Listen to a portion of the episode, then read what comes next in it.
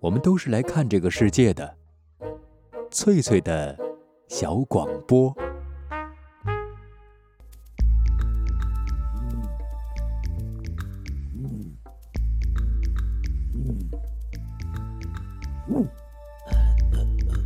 寻访华夏文明，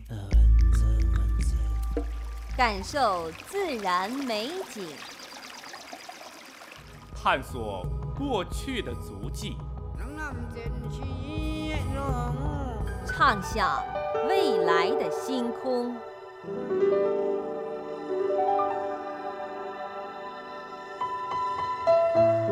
在南海，在兴安岭，在富庶的苏州城，一瞬间跨越万水千山，神州任我行。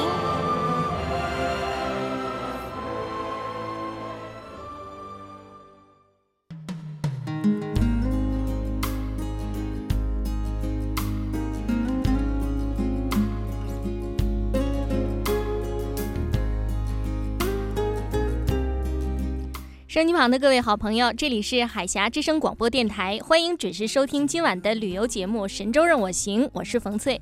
我们使用调频九零点六、短波七二八零两个波段为您播出，很高兴在一个美好的夜晚伴您一路同行。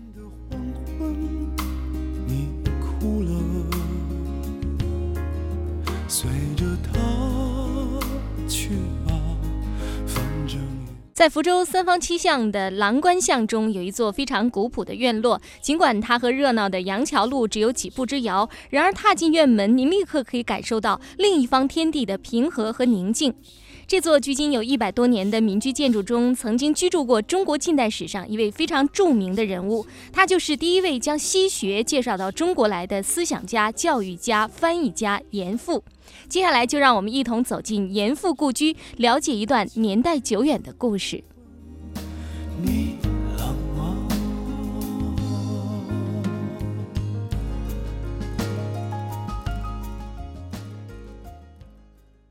收音旁的各位好朋友，我是冯翠，我现在是在福州的三坊七巷当中的一条小巷子啊，叫郎官巷。那我们今天来到的是严复的故居，今天我们还结识了一位新朋友啊，那就是严复故居的副馆长啊，王亚玲女士。大家好，我们现在的具体位置是在南后街的东端杨桥路那个地方走的话，呃，那应该是说靠左手的第一个巷子。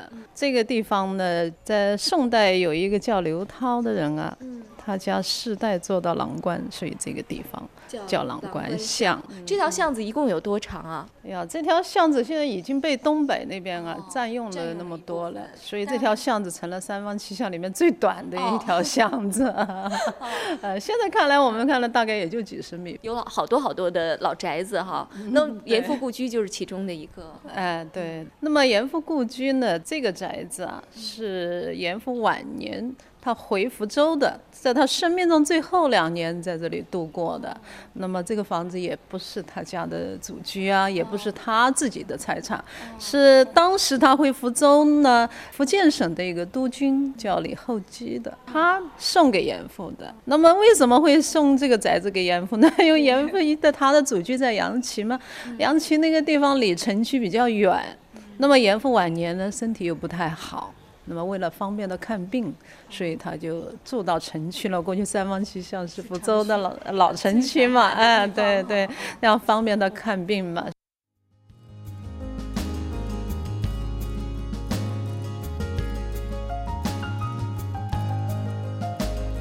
刚才我们一起听到的就是我和王亚玲女士在严复故居天井当中的一段对话。那么，在一个飘雨的周末啊，我和《神州任我行》节目的另外一位主持人悠悠一同来到了郎官巷，在狭长的石板路上走不多远，就看到了挂有严复故居名牌的大门。从外表看上去，严复故居和三坊七巷的其他老宅院是很相像的，白墙青瓦，高高的院墙。而新结识的王亚玲女士非常热情地接待了我们。在他的引领下，我们开始对这座占地六百二十五平方米的古朴院落有所了解。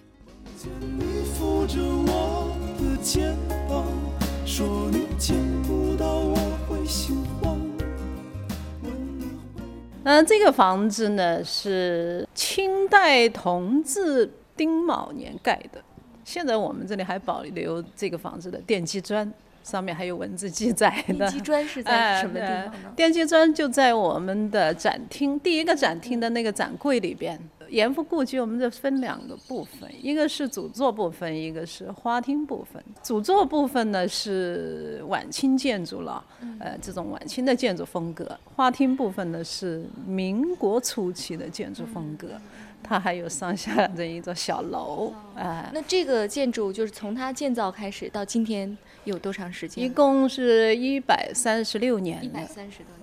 对。那我们看它的这种大宅院进来，你看那边是大门哈，我们现在好像是在个天井天位置，哎对对这边有一个啊、这个叫插屏门，插屏门，这个插屏门呢可以打开的，它只是在家里有喜庆的事情呢，娶媳妇儿了、结婚了等等啊，那这个花轿就从这里进来的，呃，可以打开花轿从这抬进来。这个是怎么打开的？那它这上面有一个有个插杠嘛，对，插杠一拿开，啊，这个可以拿，拿哦哎，可以拿开，拿开了这个板子可以卸下来的这样打开，卸下来整面全开，对，不是两边开的啊。对，这个两边呢叫批卸，这两个字怎么写？披衣服咯，披了，哎，卸就是卸是一个木字旁一个射，一个卸。是射击的射，哎，披卸。故居的这披卸过去是拿来放轿子的，天井里面还有一口水井，福州人的这种习俗嘛，每个天井都会有一个小水井，这个水井井圈非常小，对。主要是为了防止小孩儿啊掉进去掉进去，哦哎，那么这两口水缸呢？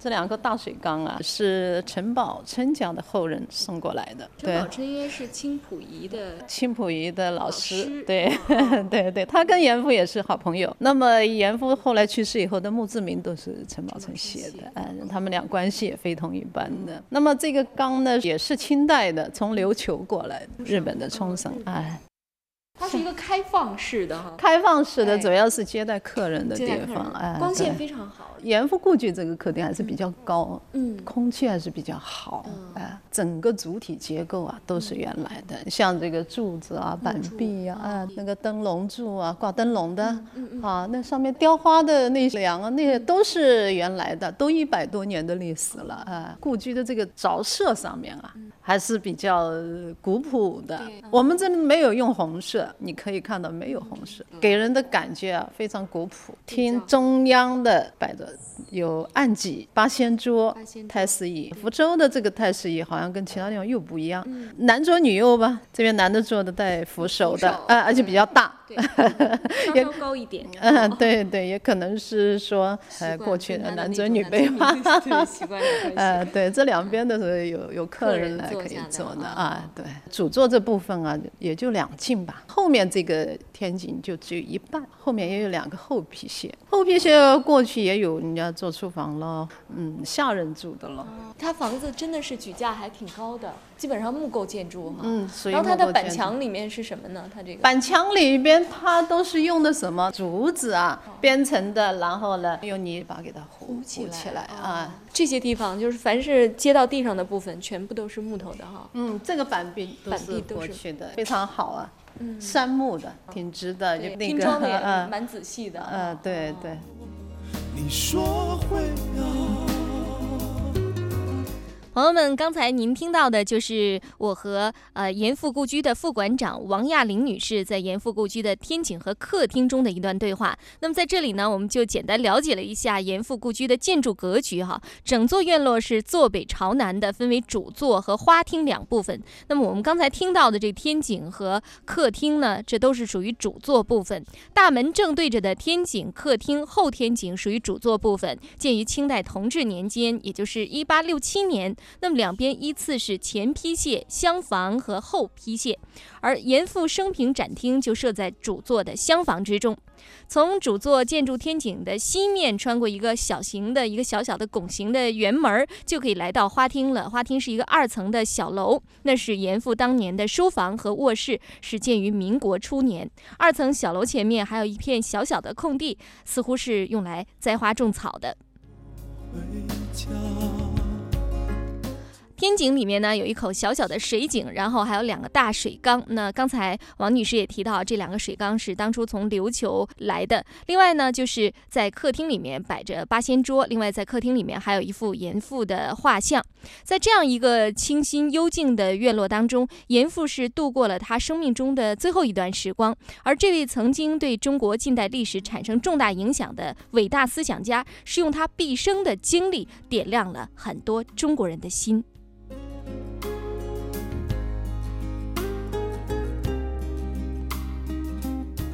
很多朋友也都很想了解哈，严复他是中国近代史上一个非常有名的思想家。那他的这个大致的生平是一个什么样子呢？那他在福州的这种生活是什么样子呢？我想请王副馆长你给我们介绍一下。严复一八五四年出生于福州南台的苍霞洲，苍霞洲就是现在的苍霞公园那个地方。父亲呢是一个医生，在那个地方开了一家诊所。七岁那一年，严复就开始启蒙读书了。他父亲自己教他。后来呢，他父亲又把他送回老家杨岐啊，跟他的五叔读私塾。严复十四岁那一年，福州啊流行了一场瘟疫。那么他的父亲因为是一个医生嘛，那就给病人看病，在看病的过程中啊被感染了，不治而亡。那么父亲去世以后呢，严复的家境啊。呃，就非常贫寒，他们全家举家就搬回老家杨岐。那么，因为他家境贫寒了以后呢，他就不可能再去求取功名了。嗯，这一年有正好沈葆桢啊创办那个马尾船政学堂，那么这样子呢，严复就去考这个学堂。那么当时这个学堂他为什么会去考呢？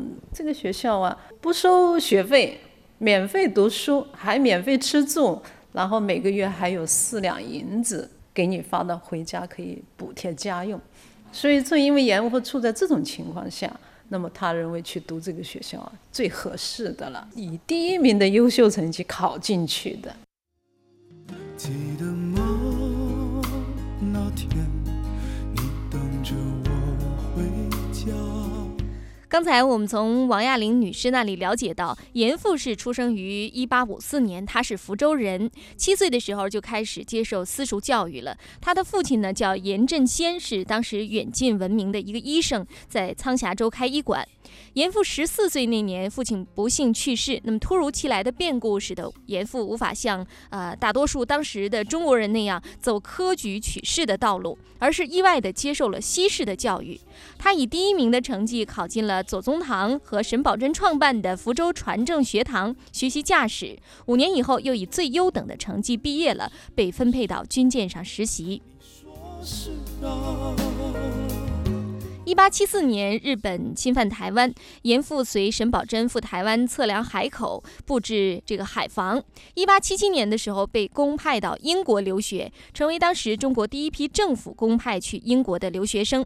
在英国的这段学习生活，使得严复深受影响，而且也影响到严复，也是就是影响严复一生的一个非常重要的岁月。我们来听一下他当时的学习生活。他在这个学校呢，是在后学堂学习。当时这学校分前学堂、后学堂。前学堂呢就学那个轮船的修理啊、制造啊；那后学堂就学驾驶。那么严复呢，他学学的是驾驶。这个学校呢，也可以说是我们中国最早的一所洋学堂。他请的都是洋教系，都是英国请来的那些洋老师。那么在这里呢，严复读了五年。一八七七年。清政府呢派遣的第一批去英国留学的留学生，当时严复他们到英国去，一开始是在那个鲍斯穆德大学院，后来又转到格林尼治海军大学。那么当时的清政府的第一任驻英公使叫郭松涛的，他非常欣赏严复，他认为严复很有才华啊。因为他作为大使嘛，当时有一些特权了，比如是说参观一些地方，去看一些地方了，他就经常把严复呢带在身边，带他到法国的巴黎参观天文台、卢浮宫、艺院。那么这样子呢，郭松涛给严复创造了一个比较好的条件，哎，环境，这样呢使严复啊眼界大开啊，接触了英国的上流社会啊，下层的他都接触了。他经常到法院去听听那个开庭啊。因为当时中国是一个没有法治的国家，对，国外留学这几年啊，呃，让他了解了西方社会的，特别他想想西方社会的富强，他怎么会这么富强？中国怎么会当时这么落后？他一直在思考这个问题，那这一阶段应该说是他生命中非常重要、非常重要的，也是一个转折点，就是说也为他以后啊翻译那些著作嘛，打下一个非常好的基础。在英国留学大概两年多，因为马尾传承学堂啊，几代老师。把他提前啊招回来了，在马尾传承学堂当老师。第二年呢，北洋大臣李鸿章啊，在天津创办了北洋水师和北洋水师学堂，严复是名声在外了，就把严复调过去当老师。一开始当教习，后来当总教习，再又当到了校长。那么他在天津待的时间是比较长的，对一共待了二十年，一直在这个北洋水师学堂。就要远走，干了这杯酒，绿绿的原野没有尽头，像儿时的眼眸。绿绿的田野没有尽头，像儿时的眼眸，像儿时的眼眸。当匆匆的脚步流逝了你的灵感，当繁忙的工作凝滞了你的笑容，你需要阳光、森林、异域风情。海峡之声广播电台，神州任我行。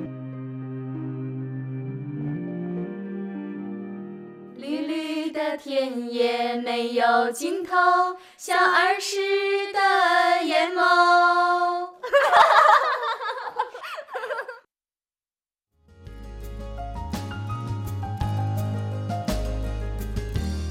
朋友们，在前面的节目时间里，我们一起了解了严复在福州马尾传政学堂，还有在英国的学习生活。那么节目进行到这儿，我们稍微休息一下，在稍后的节目时间里，我们继续了解中国近代史上第一位阐述“物竞天择、优胜劣败、适者生存”这些思想的思想家严复。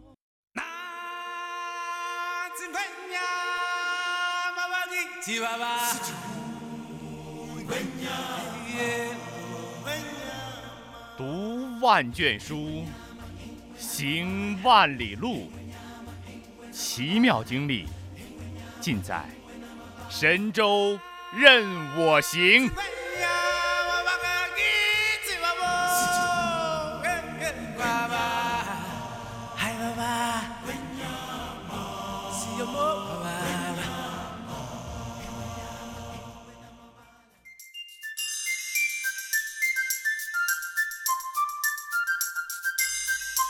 身旁的各位好朋友，这里是海峡之声广播电台正在直播的旅游节目《神州任我行》，我们使用调频九零点六、短波七二八零两个波段为您播出。我是冯翠，很高兴能够继续伴您一路同行。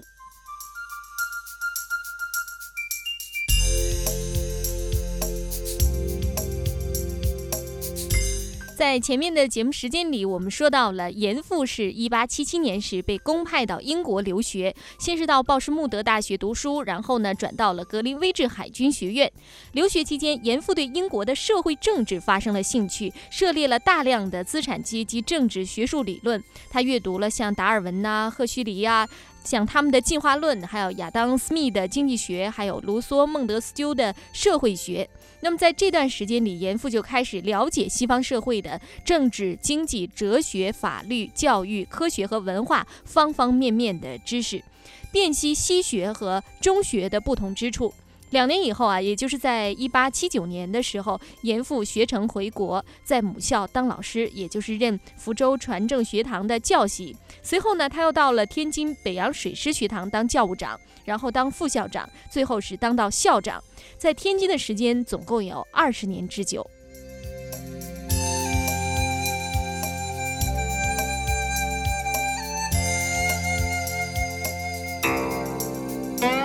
一八九四年，中日甲午战争爆发，中国惨败，整个北洋水师都全军覆没了。清政府还签订了丧权辱国的《马关条约》，严复是痛失同窗好友，深受打击。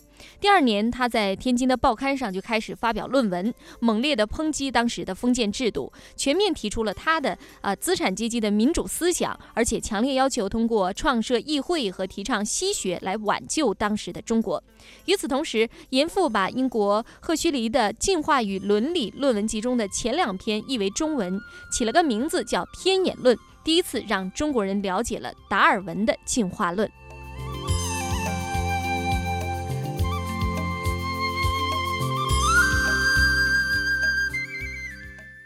纯的船坚炮利啊，不是救国之道，更重要的是解决人的思想。所以呢，这个时候呢，他就开始翻译《天演论》了。《天演论》实际上就是进化论，它是根据呃英国的哲学家、生物学家赫胥黎呀，他的《进化论与伦理学》这本书翻译过来的。但他没有翻译他的伦理学，他只把前半部的进化论翻译过来了。那么他认为，呃，这个进化论当时在中国是非常有现实意义的。你看，那天眼思想主要是物竞天择，适者生存啊，优胜劣败。第一次让闭塞的中国人知道了落后就要挨打这么一个很残酷的现实。严复这一生中啊，他翻译的作品不多，嗯，但是他都是有选择性的翻译。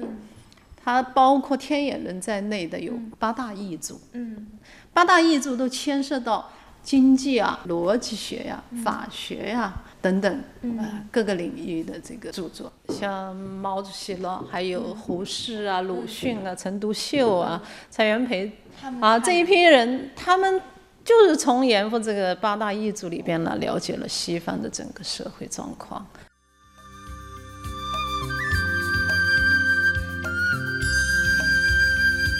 由于严复翻译了振聋发聩的《天演论》，引发了中国当时思想界的大地震，也推进了维新变法运动的兴起。像康有为啊、梁启超，甚至以后的鲁迅、胡适等人，无不受其影响。这部《天演论》当时风靡全国，成为改良政治的理论根据；而“物竞天择，适者生存”则成为社会上流行的口头禅。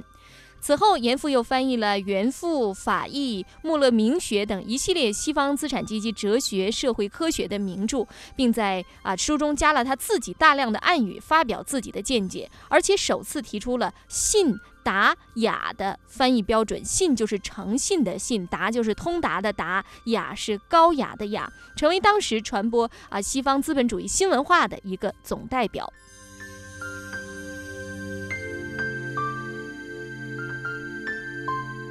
其实严复的思想中有一个很重要的部分，就是废除八股，讲求西学，兴办学校，培养人才。所以严复把大量的精力都投入到兴办教育当中来，以实现自己提高国民素质、教育救国的理想。比如说像北京的呃北京大学哈，像上海的复旦大学这些著名的学府，都曾经是严复工作过的地方。那么严复呢，就是到了一九零零年啊，因为八国联军进犯北京，整个京津地区啊都非常乱嘛。这个时候他就去了上海，去了上海以后呢，在一九零五年的时候，跟马相伯啊一起创办的上海复旦公学，就现在上海复旦大学的前身。哎，对，马相伯担任第一任校长，严复担任第二任校长。这个时候呢，同时他又到了安徽的高等师范学堂，也在那当校长，这是同时进行的。一九零零年以后去了上海以后，他一直是南来北往的，他没有固定一个地方。这一段时间，他做了很多事情，他都没有忘掉搞翻译。那他八大译作就是陆陆续续的出版的，啊，这段时间陆陆续续出版的。那么严复在一九一二年。也就是中华民国的元年，是袁世凯任大总统嘛，任命他为北京大学的第一任校长。当时严复去北大的时候，他还不叫北大，北大的前身是京师大学堂嘛。他到那里去了大概两个月以后，教育部下令，北京的那个京师大学堂啊，改成北京大学。那严复在这北大呢，待的时间不长，待了半年多嘛。那因为当时办这个学校也非常难啊，把它改过来的时候，学校已经没有上课啊，没有经费，那么严复就向俄国的道盛银行借钱，借钱把这学校办起来了。那么，所以他的孙女严庭云在他的物主严复里边就写到这一点嘛。他说：“祖父啊，辛辛苦苦带着北大走啊，哈，让几近断气的北大复苏过来啊。”呃，上次我们这里还来了那个北大的宣传部长赵伟明，他特意到我们这纪念馆来参观。他知道了这个消息以后啊，啊，非常激动哈。这是我们的老校长，首任校长就在他手上。重建起来的嘛，大家都非常的怀念他，缅怀他。他写了都留言写在我们那个留言簿上，哎。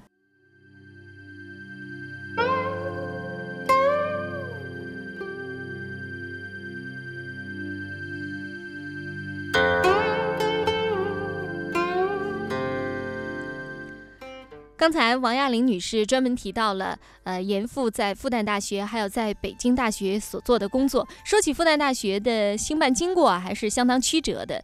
一九零五年二月的时候，呃，法国徐家汇天主教堂的一些人呢，就阴谋。夺取震旦大学的领导权。那么，震旦全体爱国师生和创办人马相伯毅然一起离开了原来暂借的徐家汇天主教堂的校址，另外创办了复旦公学，也就是今天复旦大学的前身。那么，严复当时是在法国，马相伯去电请他回国合办新学院。五月，严复就由欧洲回国，对新生的复旦是不遗余力地给予支持。当时复旦公学是由马相伯任校长，聘请严复为总教习。复旦第一次招生的时候，两个人共同主事。一九零六年十月的时候，马相伯前往日本，辞去了复旦校长的职务，由严复来担任复旦公学的校长。为了解决复旦公学的经费，严复曾经去南京访问当时的两江总督南洋大臣端方。经端方的同意，从一九零七年开始，由地方财政中拨出一笔款子作为复旦的经费。那么，复旦财政拮据的状况也开始缓和。严复在担任复旦公学校长期间，亲自批阅学生翻译的作品，并请美国武官来学校教体操。而当时学校的布告都是由严复亲自撰写和抄写的，嗯，语句是相当的漂亮，而且书法也很俊秀，深受同学的喜爱。甚至有的人一看到布告出来，立刻就拍照保存，一时传为佳话。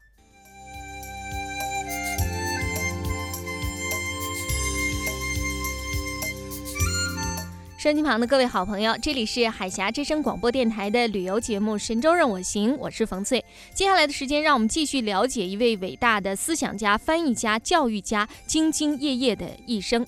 那么，严复生命中最后两年时光就是在郎官巷中度过的，而他的后人呢，也经常追忆起啊，在郎官巷老房子中的那段生活。那么他到了一九一六年的时候，他就开始身体就非常不好了，主要是什么？一个肺部的问题，还有一个消化系统的问题。那么这样子到了晚年，他非常想念家乡了，想回家了，想到福州来了。一九一八年就开始经常回福州，一九二零年就定居在我们这郎官巷那个严复故居。故居呢有两个地方，一个是他的祖居，一个呢就是说一九一九年他。回杨岐给他那个第三个儿子啊，叫严肃夏的筹办婚礼，在那个地方买了一所房子。那所房子呢是玉屏山庄的一处房子。当时那个地方为什么叫玉屏山？那它后面有一座山叫玉屏山。现在那个房子保存的还非常好。但是严复在那里住的时间不多，呃，到了二零年就住到这里来。嗯，每到过年过节嘛，他还是要回老家去去过年过节，嗯，是这样子的。那么他最后在这个地方去去世的啊。那您觉得您怎么评价严复在中国近代史上他的这种地位？那么现在大体上对他的评价定位哈，就是中国近代史上的启蒙思想家。教育家、翻译家，他二孙女一九九四年还回来过，到郎官巷来看过。这位女士非常有气质的，嗯，非常漂亮，是的，我们也挺愿意喜欢看她的文章。比如她有一篇文章就叫《郎官巷里的童年》，她跟随她的父亲严树夏，她的父亲哈，呃，在上个世纪五十年代还当过福州市的。经管文教的副市长。他当时严肃校是住在郎官巷，严庭云女士呢，她就写她在郎官巷里的童年嘛，哎，她这个语言啊非常淳朴，哎，我非常喜欢她这种风格。嗯。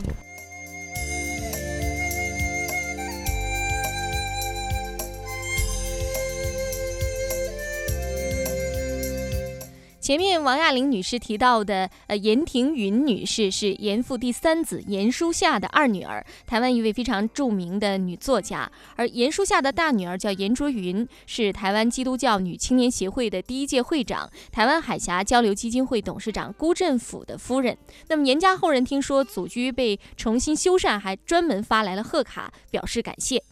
在采访中，我还了解到严复故居能得以修缮并且对外开放，全赖上海大唐美术有限公司一位李先生的出资。那么这次我并没有见到李先生，只是从王亚玲女士那里听到了他的名字，但是能够感受到一位当代企业家对中国近代史上伟大思想家严复的由衷敬仰。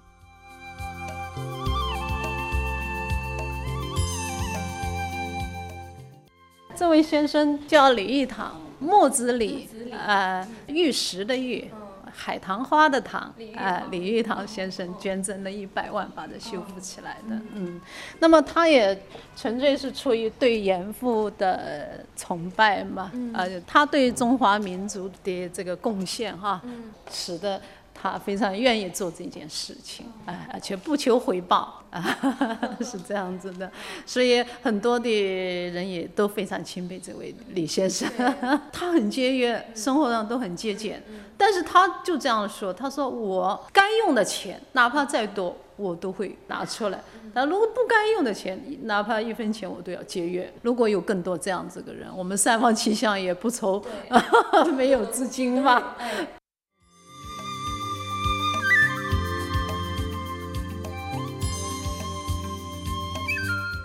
收机旁的各位好朋友，在今晚的节目时间里，我们为大家推荐的是位于福州三坊七巷的严复故居。如果您有时间的话，不妨亲自去感受一下这座古朴典雅的清代民居中宁静的氛围，走进一位为使国家强大而呕心沥血、倾啊这个倾其终生为其奋斗的一位伟人，相信您会与我在严复故居中遇到的一些年轻朋友一样，是觉得很有收获的。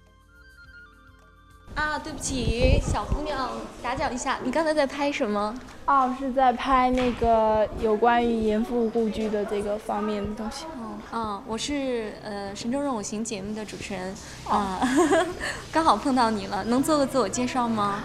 我是格致中学的学生，我们出来主要是做研究性报告，然后到这边来采集一些有关的资料。哦，做什么研究性的报告需要到这个严复故居来呢？啊，是做有关于三坊七巷的这个报告。是所有的三坊七巷的故居，你都要一个个走过去吗？一般是这样，因为三坊七巷嘛，三坊跟七巷都要这样子一个个的看过去，要看它现在保留的情况，还有一些已经。破坏的情况，呼吁现在的人们能够进一步的对它进行保护。对啊，你喜欢这种作业吗？我很喜欢啊。为什么呀？哦，这样子，虽然说现在学习很紧张嘛，第一可以放松一下，因为自己喜欢的事情嘛，做起来就比较有把握，然后感兴趣这样子。又可以放松，然后对学习也有很有好处。对严复了解的多吗？知道他是一个有名的翻译家，翻译过《天野乱》，嗯，就是这些。可以跟我们的听友做个自我介绍吗？啊，我叫黄彦君，也是来自格致中学。